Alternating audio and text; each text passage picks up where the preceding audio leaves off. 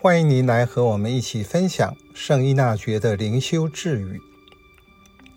二月十三日，具备深谋远虑和普通德性，远胜于圣德卓越，但缺乏谨慎。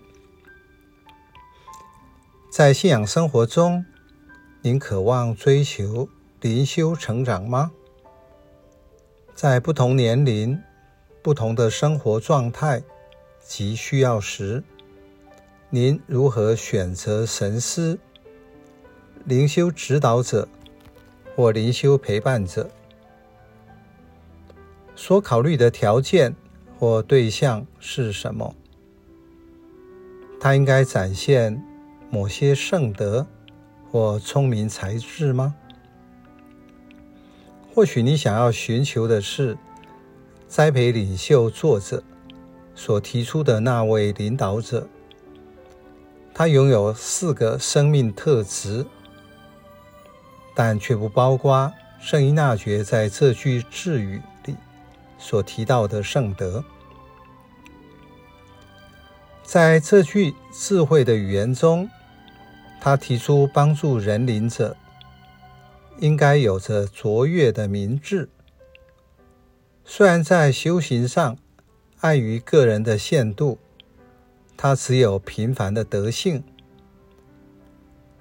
相对于这个人，另一位圣德高超，却只有一丁点或很少的明智。他很有德性。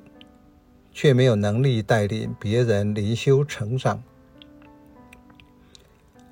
圣女大德兰举出具体的例子说明：有两个人可以选择做神师，一位只有普通的德性，但是很聪明；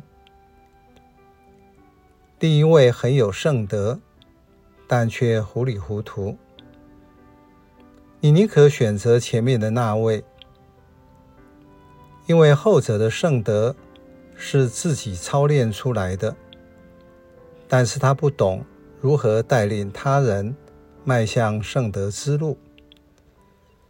前面一位则明了你的灵性状态和需要，虽然他在德性上表现普通。